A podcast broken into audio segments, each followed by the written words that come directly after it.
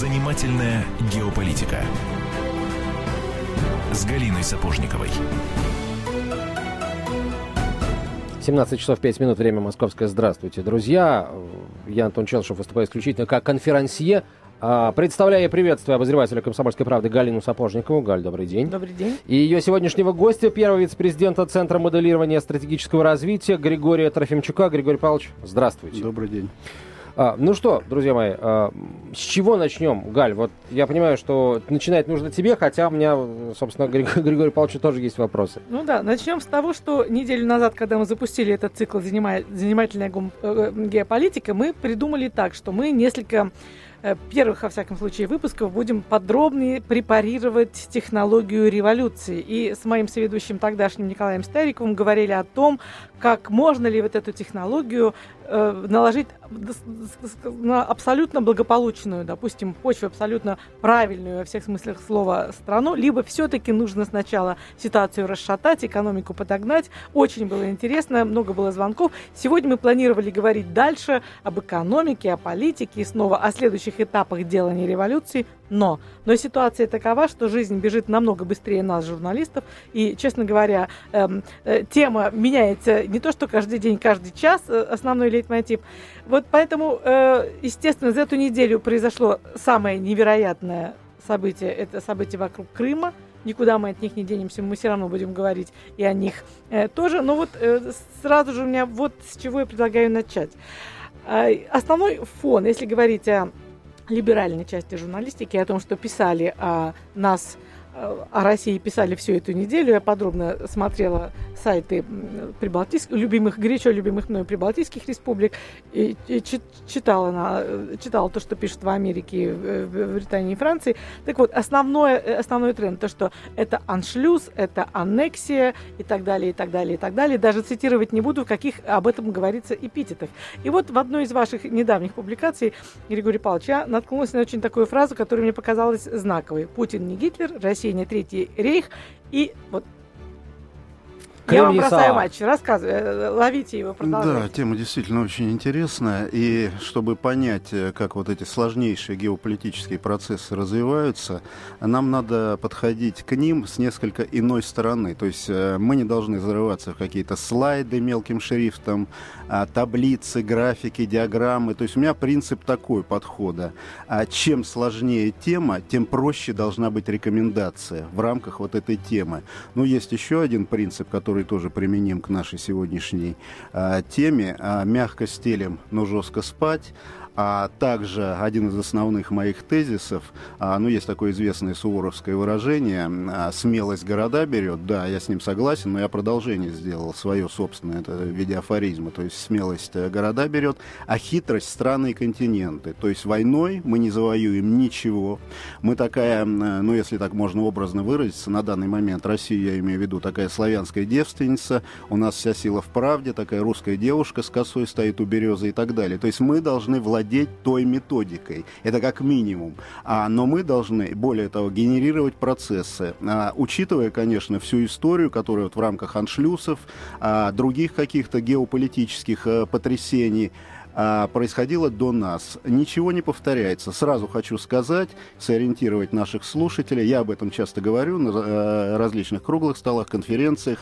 Пишу об этом 7 лет а в частности в своей книжке э, «Своеобразный ответ» Збигневу Бжезинскому «Русские шашки», как бы ответ на его геополитические шахматы, после этого меня, кстати, русским Бжезинским стали многие называть, я об этом 7 лет четко, 7 э, лет назад четко сказал, что оранжевые революции закончились. Они закончились в 2005 году, то есть их было три успешных революции на нашем так называемом постсоветском пространстве, кстати, я бы от этого термина отказался, он устарел. А Четвертое не получилось в Узбекистане, и после этого сценарий был изменен, во всяком случае, с стороны Запада. Вот поспорю я с вами очень серьезно. Почему? Потому что когда нам э, э, повторяемость революции стала очевидной, вы, вы ведь э, имели в виду Грузию, Украину, Киргизию, да, правильно? Да, а на ну, Узбекистане Сербия, не получилось. еще была. Самая первая была револю... э, революция нулевых в Сербии. Их не называли Но... оранжевыми тогда. Это были бархатные, там какие угодно. Я имею в виду чисто оранжевый а, сценарий. то есть вы предлагаете так поделить? Потому что я-то к чему подводила? То, что э, находясь в 91 году на территории э, Прибалтики, будучи собственным корреспондентом «Комсомольской правды», я четко э, видела вот эту революцию в действии, она тоже была цветной по всем ее, э, бархатной ее называют, по всем ну ее если, параметрам. Галина, если мы будем брать шире, тогда мы должны и революцию августовскую 91 года в России назвать самой первой революцией, которая произошла. То есть все остальное на Украине аж в 2004 году произошла. То есть сколько лет прошло. Я имею в виду то, что вот эти оранжевые революции, они были строго привязаны к избирательному политическому циклу. Здесь есть строгая характеристика, как бы параметр. Так. А вот, допустим, т- а, м, процессы, которые в рамках арабских весен происходили на Ближнем Востоке, в Северной Африке, это совершенно другой формат. То есть власть пробивали вне избирательных циклов, вне выборного процесса. И на Украине произошло то же самое. И я об этом предупреждал. Не ждите оранжевых революций. Власть, если можно так выразиться, я извиняюсь за грубое выражение, будут пробивать тупо в лоб. И на Украине, в частности, ее пробили оранжевым бульдозером. Ну, если так образно выражаться. Ну да, то, что мы замечаем одинаково э, Стамбул, Каир, Киев, это невероятная радикализация цветной Радикализация, революции. да. Мы это и должны иметь в виду. То есть мы видим, что вот начиная с 91 года, с момента первого обрушения, э, разрушения СССР, разрушения постсоветского пространства, мы сейчас подошли, вот буквально я даже вам дату назову, которая в будущие учебники через 50-100 лет, э, учебники истории войдет, 21 февраля 2014 года, это когда в Киеве подписал э, Янукович документы с э, представителями э, стран Евросоюза. Это начало второго распада Советского Союза на более мелкие куски с переделом вот тех старых, во многом условных, э, ну, которые были начерчены, как нам говорят, большевиками, административно-территориальных границ и переходе этот- этих границ в политический формат. Здесь могут исчезать государства, какие-то государства могут усиливаться, то есть здесь происходит свободная игра силовых полей. Мы вот это когда поймем, что а, нет вот этих оранжевых революций, это другие процессы, б, что начинается второй э, этап э, распада бывшего Советского Союза, тогда мы будем четко э, понимать, а как отвечать на эти процессы. И вот здесь я уже сказал, что мы должны работать прежде всего мозгом, головой, интеллектом. Вот две вещи меня э, волнуют. Во-первых, продолжение А. ваших слов. Да-да. Давай, э, наверное, с вещами, которые тебя взволновали, мы будем разбираться уже после выпуска новостей, потому что не успеем даже Хорошо. э, темы эти обозначить.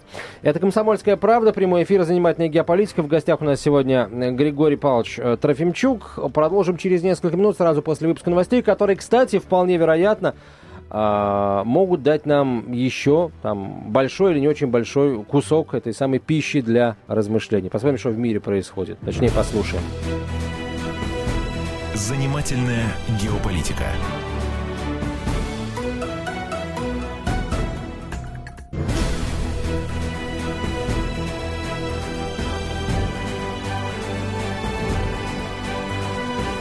Занимательная геополитика. С Галиной Сапожниковой. В гостях у Галины Сапожниковой сегодня Григорий Трофимчук, первый вице-президент Центра моделирования стратегического развития. Меня зовут Антон Челшев. Галь, вот давай Две Тем вещи, двум, да, которые меня волнуют. выводам. Вот, во-первых, возвращаясь к последнему абзацу, который вы говорили, Григорий, то, что 21 февраля это дата, которая войдет в учебники, да. Но вот одну из ваших колонок я нашла и такую, такую фразу, что пространство не должно больше называться постсоветским. Вот это первая вещь, э, первый вопрос, который меня интересует. А каким тогда оно должно называться? Антисоветским, что ли? И второе, вот тоже возвращаясь к последнему буквально блоку нашего с вами эм, разговора, нашей с вами беседы. Почему мы все время вынуждены догонять? Вот в 91 89-м кинули нам одну технологию, которую мы спустя 20 лет, наверное, расшифровали, поняв, что это э, Джин Шарп и его знам- знаменитая книжка «Ди- э, «Диктатура к демократии».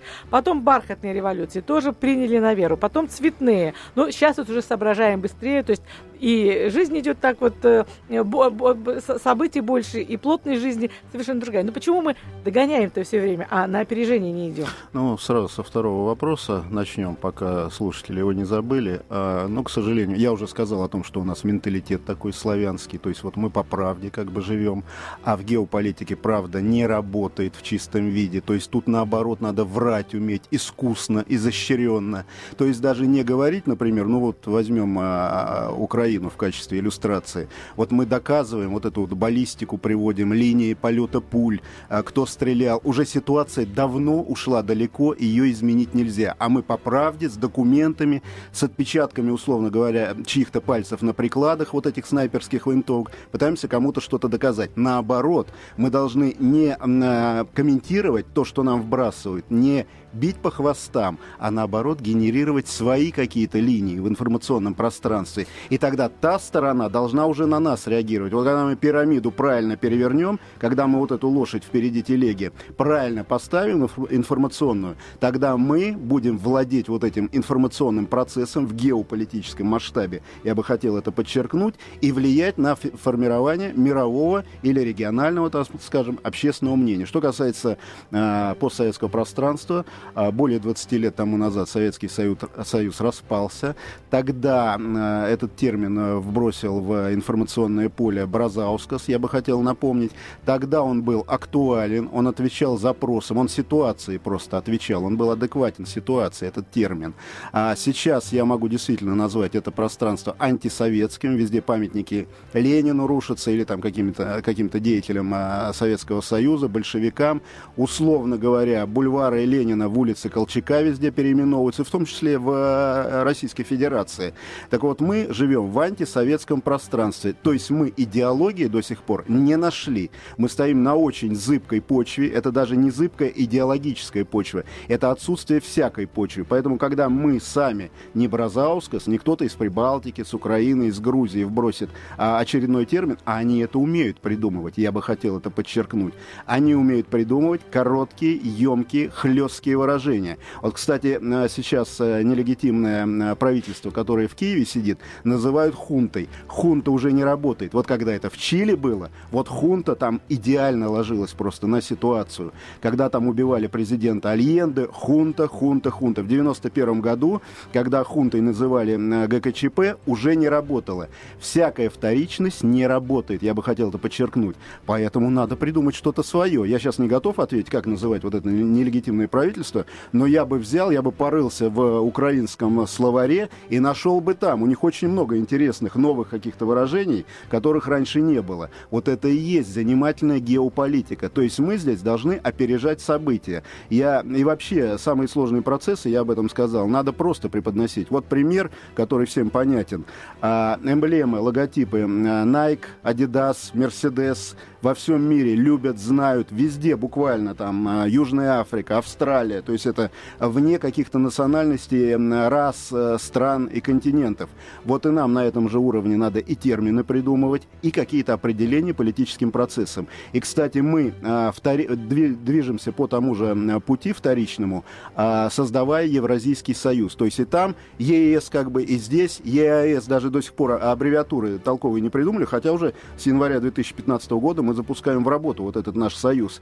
А там, значит, они взяли звезды пятиконечные с наших звезд, то есть полная а, тавтология. А поэтому я вообще а, был сторонником того, вот когда обсуждалось, а какой же нам союз создавать вот на этом евразийском пространстве, я говорил, не надо вот таких зыбких, непонятных прилагательных брать, возьмите, сделайте континентальный союз или что-то в этом роде. То есть даже само выражение, оно должно захватывать, оно должно запитывать энергетикой. Но это к вопросу о том, как назвать вот это наше пространство, распадающееся. Ну, я бы все-таки хотела защитить факты. Вот э, смотрите, в 91 году, когда стреляли в Вильнюсе, э, стреляли в январе, я имею в виду штурм Вильнюсской телебашни, а уже в мае Генпрокуратура СССР выдала справку, подписанную, подписанную генеральным прокурором, о том, что эти 14 погибших не могли быть убитыми э, бойцами Альфы, поскольку э, часть из них получила автомобильные травмы, а часть была убита пулями из винтовок Мосина образца 1896 нам это помогло года. Тогда?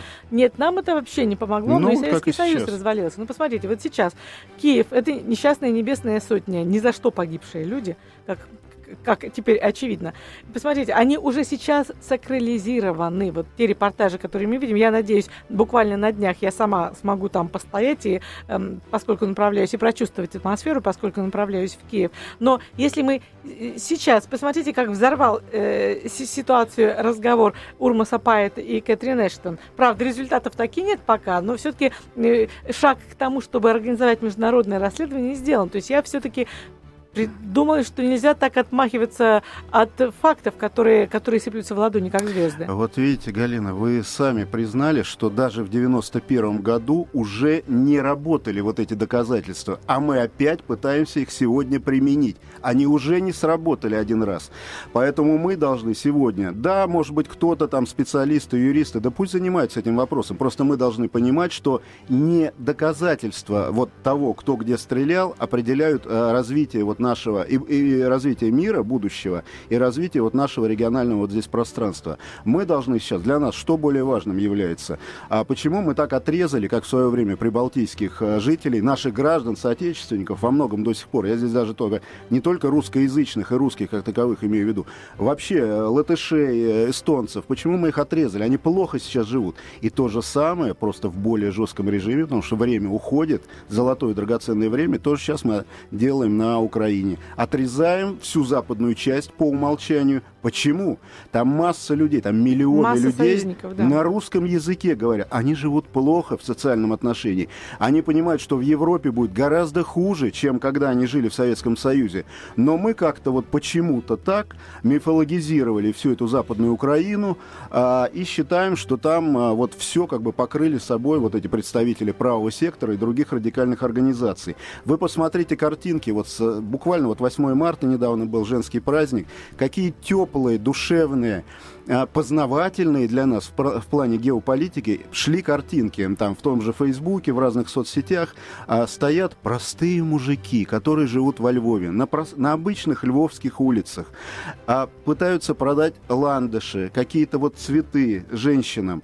У них а, очень такие сумрачные лица, то есть людям надо жить на что-то. Они пытаются несколько вот этих букетиков продать. Говорят между собой на русском. Эти мужики, женщины там между собой. Там тяжелая жизнь. Поэтому я бы работал даже не в Крыму, а в информационном плане, не на восточной пресловутой Украине. А почему мы всю Украину отрезаем? Мы говорим, а Крым это русская земля, политая русской кровью. Стесняюсь спросить, а что, Полтава это не русская земля, а тысячелетний, я напомню просто нашим слушателям, но я думаю, что все в курсе, в конце 18 века, то есть процессы по присоединению а, Крыма произошли во времена Екатерины II. В конце 18 века тысячелетний Киев как бы мы уже отрезали, это отрезанный ломоть, причем не в политическом плане, я еще раз хочу подчеркнуть, мы бросили людей, за которых мы отвечаем, как и в 91 году мы бросили, отказались от многих стран сегодняшних, вот, допустим, Азербайджан. До сих пор азербайджанцы подчеркивают, что мы сами не уходили из Советского Союза. Просто нас грязным сапогом, вот они буквально такие выражения применяют, выбросили э, из э, вот того формата, который после 91 года произошел. Нечем кормить, а вас надо содержать и так далее. Поэтому нельзя ни в коем случае отрезать людей. Мы за них несем ответственность. И более того, они ждут теплоты с нашей стороны. И мы должны здесь даже не в политическом плане, не в геополитическом работать, Хотя должны, конечно, эту картину у себя иметь в голове. Мы должны понимать, что людям надо каждый день на что-то жить, кормить своих детей, водить их в школу, и чтобы вся вот эта инфраструктура работала. Сегодня у них ситуация ухудшилась, и в итоге мы за это будем отвечать, и в итоге нам а потом заносить хвосты, когда жизнь там кардинально, я имею в виду в социально-бытовом плане, ухудшится. Ну что, тогда сейчас э, снова прервемся на новости. Надеемся, плохих новостей не будет, потому что и так, как только что сказал Григорий Павлович, все не сладко в разных частях постсоветского, уж первым, не знаю уж, как правильно говорить, пространства.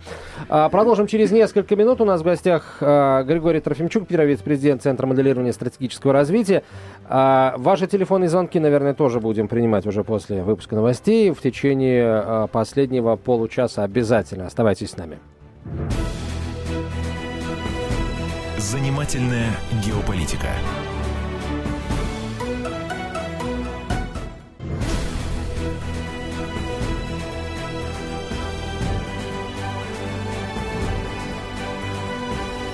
Занимательная геополитика. С Галиной Сапожниковой. В гостях у Галины Сапожниковой сегодня Григорий Трофимчук. Мы продолжаем. Галь, тебе слово. Вот знаете, что я заметила, Григорий Павлович? Я проследила некоторые параллели. Вот в конце 80-х годов, на чем, собственно, нас, нас, россиян, русских и советских людей подцепили? На каком-то всеобщем таком покаянии, там, желании посыпать головы пеплом, э, яростно топтать свою историю. Там, помните, страна, э, страна дураков, э, хуже страны нет, это страна, это, это, это словосочетание сохранилось вплоть до, вот, по-моему, до, до недавних времен. А вот сейчас, говоря о том, как ну, бездарно себя вела Россия 20 лет э, не работала э, с республиками, с элитами и с потенциальными союзниками, просто добрыми людьми, которые, которые не агрессивны изначально были к нам настроены. Мы, в принципе, вот вы э, делаете то же самое. Вы призываете всех покаяться. И я сейчас презентую нет, нет, эту мысль, я объясню, то призываю я не к тому призываю, же самому. наоборот. Вот, а нет, у меня такой вопрос. Как вы думаете, а кто нам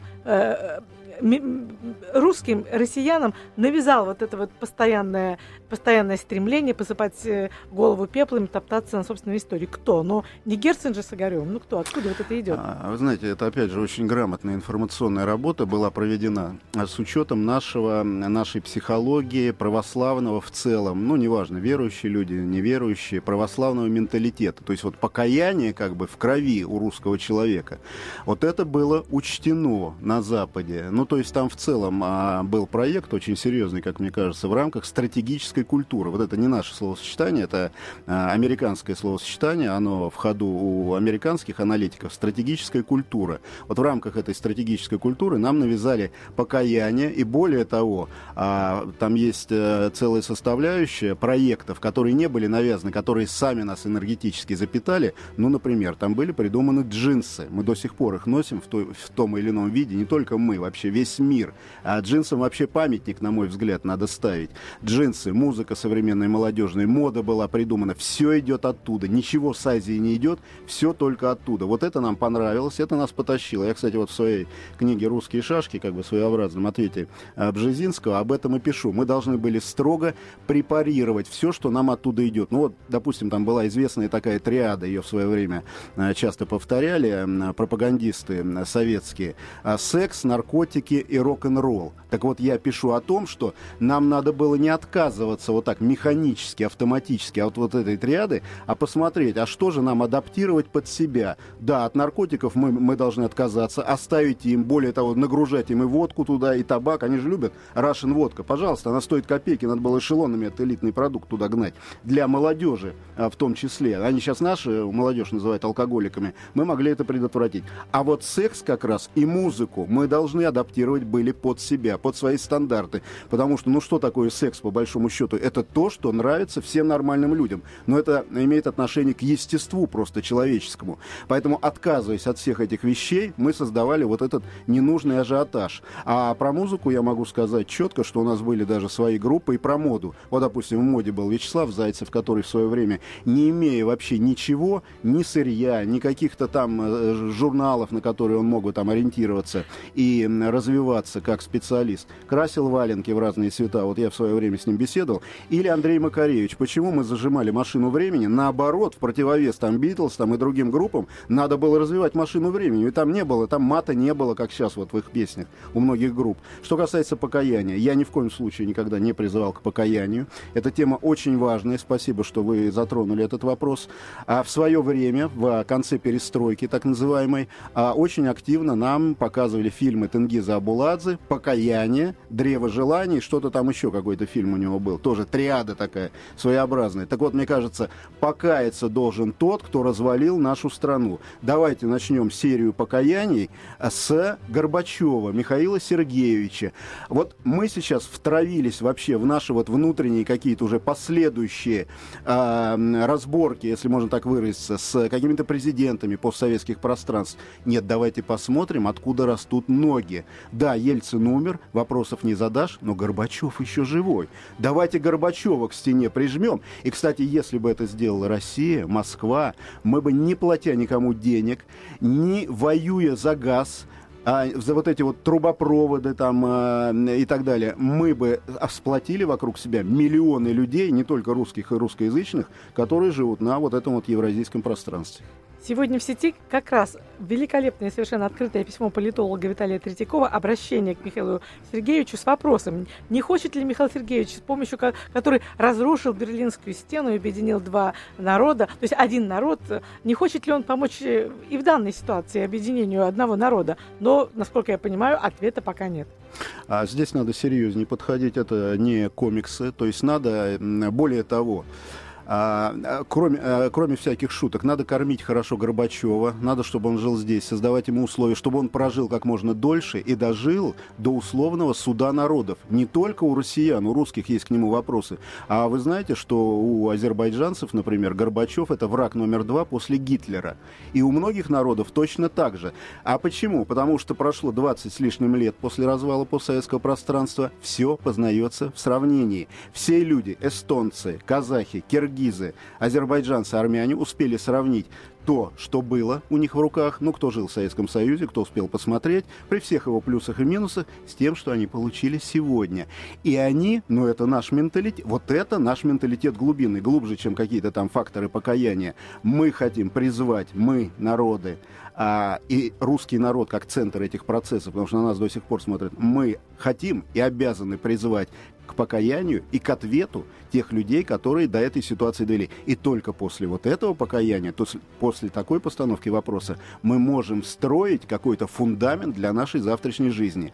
Пока мы этого не сделаем, вот у нас часто говорят, у нас один генсек в Советском Союзе приходил, тут же грязью поливал другого и так далее. А вот мы можем задуматься, а почему это происходило? Ведь когда Сталину была дана соответствующая оценка, тем же Хрущевым, вы посмотрите, как расцвел сразу Советский Союз, как, какое жилищное строительство пошло, фестивали молодежи и студентов.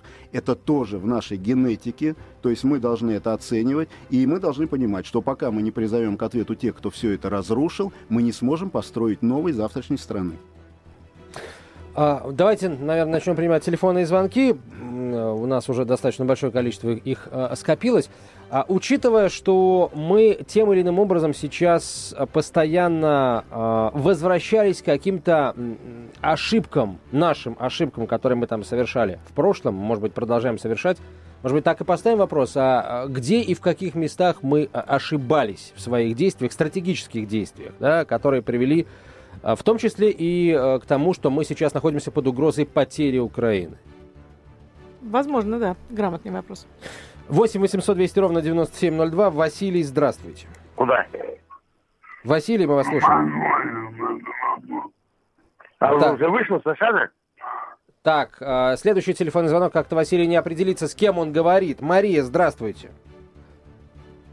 Нету Марии. Так, следующий телефонный звонок. Добрый день. Вадим Тверь беспокоит. Да, Вадим, пожалуйста. Вы знаете, вот в свое время Муссолини повесили вверх ногами. Я думаю, что Горбачев вот со своими, будем говорить, пособниками заслуживает такой же участи. Спасибо.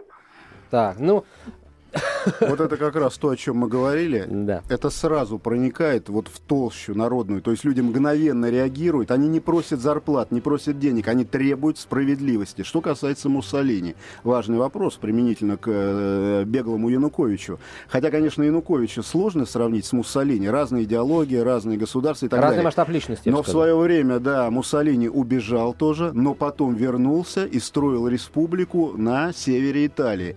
Э, Янукович себя называл называет постоянно, вот уже на протяжении двух своих мероприятий, действующим президентом, а у него семья здесь. Семье ничто не угрожает, детям ничто не угрожает. Пожалуйста, если вы не в больнице находитесь, езжайте и помогайте своему народу строить ту жизнь, о которой вы говорите, ту прекрасную жизнь. Я все-таки не хотела бы видеть Михаила Сергеевича болтающимся вверх ногами, извините. Я против того, что э, и пытались судить Эрика Хонекера и Пиночета, и их время прошло. Возможно, они, они не пони... Э, гении, гении не понимали, что они вершат злодейство. Их, их судит история, но я категорически против таких вот мер, которых э, говорил наш э, читатель. Следующий телефонный звонок. Александр, здравствуйте. Добрый вечер. Ну вот э, в рамках всех этих событий, которые сейчас происходят, мы делаем большую стратегическую ошибку. Мы делим опять Украину. Опять так. мы делим. Мы отделяем Крым, мы отделяем Восток, мы отделяем центральные западные части. Этого делать сейчас на данном этапе никак нельзя. Вот те товарищи, которые пришли к власти, это временщики. Через 2-3 месяца их не будет, придут другие. Почему Запад затягивает с траншами по деньгам? Потому что прекрасно понимает, что этих людей не будет. Вот. И такой пример, вот просто сегодня звонил на Украину, э, в Шахтерск. Есть там такой рабочий центр. Вот. Э, ходили друг другу морду били, вывешивали на администрацию то украинский флаг, то российский флаг. А сейчас висит украинский, российский и красный флаг с надписью СССР. чтобы, понятно, чтобы всем сразу, да, ни от кого не приходили люди морд бить. А все комментарии уже после выпуска новостей, потому что 5 секунд осталось до паузы. Оставайтесь с нами, мы продолжим впереди самое интересное, как всегда. Занимательная геополитика.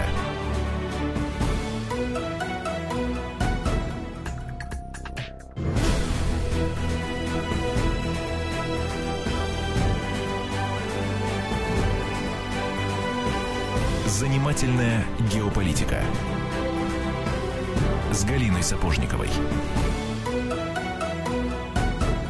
Мы продолжаем. А, Григорий Павлович, а, Галь, ну давайте попытаемся ответить на вопрос нашего слушателя, который спросил о том, почему мы, а, почему вы в данном случае, Григорий Павлович, говорите о том, что мы оставили, скажем, ну как-то не работаем с Западной Украиной, там не работаем мы еще о Прибалтике говорили. Вот почему мы, дескать, сейчас вот э, работаем с Крымом э, про про всех, про, про остальные части Украины, да, да, забыли. Да, очень правильно наш радиослушатель поставил вопрос, он всех волнует. То есть, ну, я тоже сторонник того, чтобы не циклиться на Крыме или на пресловутой так называемой Восточной Украине. И дело здесь не в каких-то имперских подходах э, со стороны России, я бы хотел это подчеркнуть. Зная, как развиваются события на пространстве разрушенного Советского Союза, мы понимаем, что гарантированно буквально через год, а тем более там через три года, все киевляне, все люди, которые, миллионы людей, которые живут во Львове, э, Ровно, Ивано-Франковске, они будут просто убивать тех людей, которые им обещали лучше, вот убивать в буквальном смысле, потому что накалены просто страсти уже сейчас, а потом тем более. То есть та власть, которая сейчас по, хочет получить транши с Запада, причем я хочу отметить, это по сумме гораздо более мелкие транши, они не сделают погоды, они не улучшат жизнь на Украине, более того, они в 90% э, случаев будут разворованы. Поэтому мы должны понимать, что вот эти люди через три года, они будут голодать, там будет настоящий голодомор, вот вот физически, вместо того мифического, о котором говорили а, несколько лет тому назад, просто на протяжении вот последних а, десятилетий. Что касается флагов, а, опять же, наш радиослушатель сказал, что там а, зачастую в каком-то городе украинском, восточном, вместе висят и украинские, и русские флаги и так далее. Вот здесь вопрос очень тонкий, серьезный, к нему надо подходить тактично. Вообще флаги, флаг это государственный символ. Флаги нельзя развешивать как белье, где попало. То есть если мы вешаем флаг флаги. Вот как в 1945 году, допустим, э, наш советский флаг на Рейхстаге был повешен.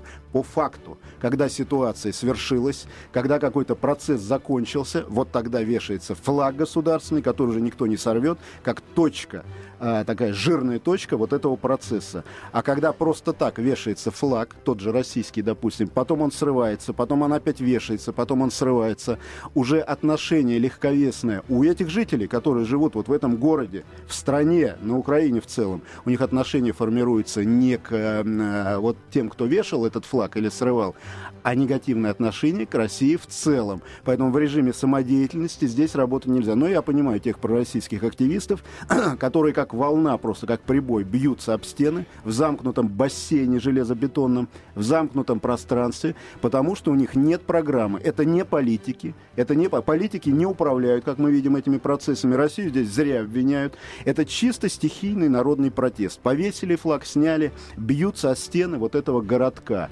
Поэтому, я думаю, этот процесс не утихнет, хотя там с руководством, конечно, там аресты произошли и так далее. Но загнать внутрь вот это все нельзя. Люди должны начать жить хорошо. Кстати, лучше, чем при коммунистах. Конкретный пример. Коммунисты давали каждой семье, это факт, который невозможно оспорить, как бы мы к э, Сталину, к Хрущеву, к Брежневу не относились. Коммунисты каждой семье давали квартиру бесплатную.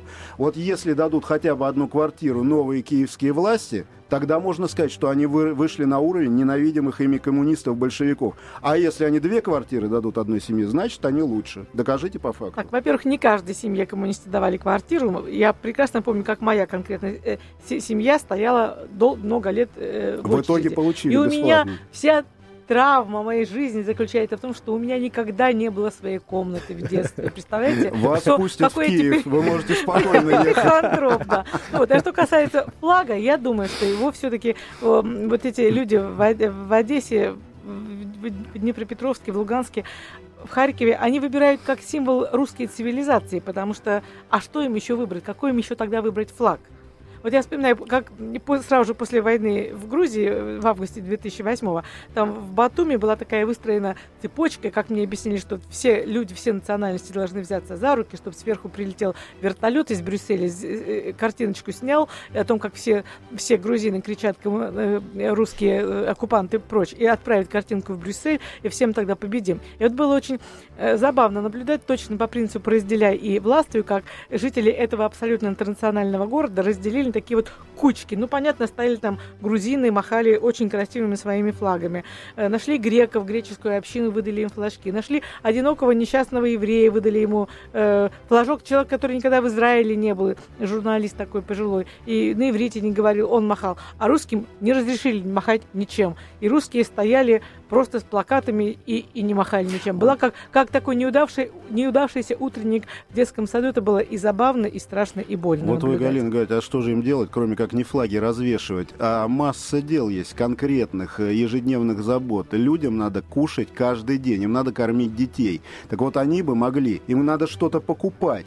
Вот представьте, вышло тысяча людей в лохмотьях, просто, ну вот в обносках, а, пальто, которое они там 50 лет носят там и так далее. И они потребовали попросили у новой власти накормить их, накормить, дать конкретно на месяц, вот смеялись над коммунистами, дают талоны. Да дайте хотя бы талоны людям на месяц, потому что экономическая разруха наступает, голодомор впереди. Дайте на семью мешок картошки, дайте горох там какой-нибудь сушеный, дайте еду. Вот конкретный вопрос. И что власть ответит на этот вопрос, интересно. А вот эта развеска флагов власть абсолютно То не пугает. Мне завтра в командировку в Киев ехать с картошкой и крупой. Да, да, это лучший подарок будет. Боюсь, да. на всех не хватит. Вам скажут спасибо, на всех что не скажете, хватит. вы, Григорий Павлович, так же, как и я, объехали все как его, постсоветские нам больше нельзя говорить, мы так и не определились, как называть пространство, оставшееся после Советского Союза, которое теперь раскалывается по новой. Я была везде, кроме Туркмении, куда по Попасть понятным сложно, причинам да. не пускают просто. Ну, вот. вот скажите, это мне так хочется верить и видеть мир в розовых очках и видеть то, что Россия живет лучше всех. Или это иллюзия? Когда я была на Олимпиаде, буквально две недели назад, у меня такая вот шальная мысль была, вот я стояла, смотрела на это буйство красок, на это, на это великолепие, и думала, а ведь ни одна из бывших советских республик, даже Казахстан, который идет следующий после России по развитию, не сможет себе в ближайшей перспективе позволить Олимпиаду. И недавно буквально в Фейсбуке прочитала очень яркий текст, уже не помню чей, столько сыплется в эти дни. Эм, текст с Украины, написанный на русском языке, который э, начинался так. Я вас как же я вас ненавижу, русских. Ну, как же я вам завидую. Вот так вот нам кажется, что мы живем лучше других, или это иллюзия? Во многом мы являемся заложниками пропаганды, а, информационной работы так называемой «Новой России» в том плане, что всем кажется, что у нас много нефти, и вся эта нефть разливается, а распределяется по каждому гражданину Российской Федерации, включая грудных детей. Вот что бы мы ни делали, как бы ни разубеждали там казахов, киргизов, азербайджанцев, ну, у азербайджанцев своя нефть есть, но тоже они там не зажирели с этой нефти. А, то есть проблема в том, что мы вот по факту обязаны, должны быть сильными, потому что все эти народы смотрят на нас. И в какой-то степени, в значительной, они надеются на Россию, на русских людей. А вот эта картинка, вот, допустим, Кремль, который везде идет заставкой, как бы ни ужалась, не сжалась Россия территориальная, может быть, она станет меньше, больше, еще неважно. Но даже если она будет вот, э, ну, такой самый страшный сценарий, в формате географическом Московии существовать, то вот эта картинка мощного Кремля, она все равно будет создавать впечатление вот такой геополитической мощной державы. Вот эти оба фактора, экономический, о котором я сказал, и чисто визуальный, они влияют на формирование имиджа нашей страны в головах у этих людей. В целом мы живем в одном и том же формате. Мы, по большому счету, а, либерально-демократические государства рыночного типа. Мы не советские государства. У нас каждый день растут цены. Мы, по сути, живем как в Европе с 91 -го года. Я не понимаю, куда Украина стремится. Вы с 90... Я им часто говорю, вы с 91 -го года живете как в Европе, а уж при Ющенко с 2005 по 2010 вы уж однозначно были как в Европе, более того, даже как в старой Европе. Каждый день росли цены, квартиры недоступны, аренда жилья недоступна, все за деньги, образование, здравоохранение, ребенка в детский сад, школу, все за деньги. Чего вам еще желать? То есть вот этот формат, он на нас давит. И пока своего формата, евразийского, мы не нашли. К сожалению, мы живем в европейском формате, и это нас губит, потому что люди видят, что тут выхода нет, куда мы стремились, а, когда распался Советский Союз. Григорий Павлович, вот завершая эфир, хотелось бы вновь к Украине вернуться а, к разговору о том, как нам не потерять остальные части Украины. Какой сигнал мы должны дать Западу и Востоку? А, потому что сейчас очень много говорится о том, как крымчане будут получать российские пенсии, как поднимется уровень жизни. Мне кажется, уже Восток Украины даже вот, вот так вот из-под бровей посматривает на, на Крым, потому что они-то останутся на территории Украины с украинским уровнем жизни. А, я на каждом этапе разрушения вот этой украинской катастрофы давал свои рекомендации. То есть ровно у нас была очень серьезная конференция российско-украинская ровно за, календарный, э, э, за один календарный месяц до вот этого пресловутого Вильнюсского саммита. И я дал рекомендацию и сказал, как реагировать России. России надо холодно посмотреть на эти вопросы, и тогда бы Янукович не стал метаться между Москвой и Брюсселем и Вашингтоном. То есть сам процесс бы затянулся, и вот эта катастрофа, этого ужаса, вот этих трупов не Небесной Сотни, э, убитых беркутовцев, ничего бы этого не Спасибо было. Спасибо большое, Григорий Павлович. Григорий Трофимчук был в гостях у Галины Сапожниковой. Следующий выпуск программы ровно через неделю. Спасибо большое. Занимательная геополитика.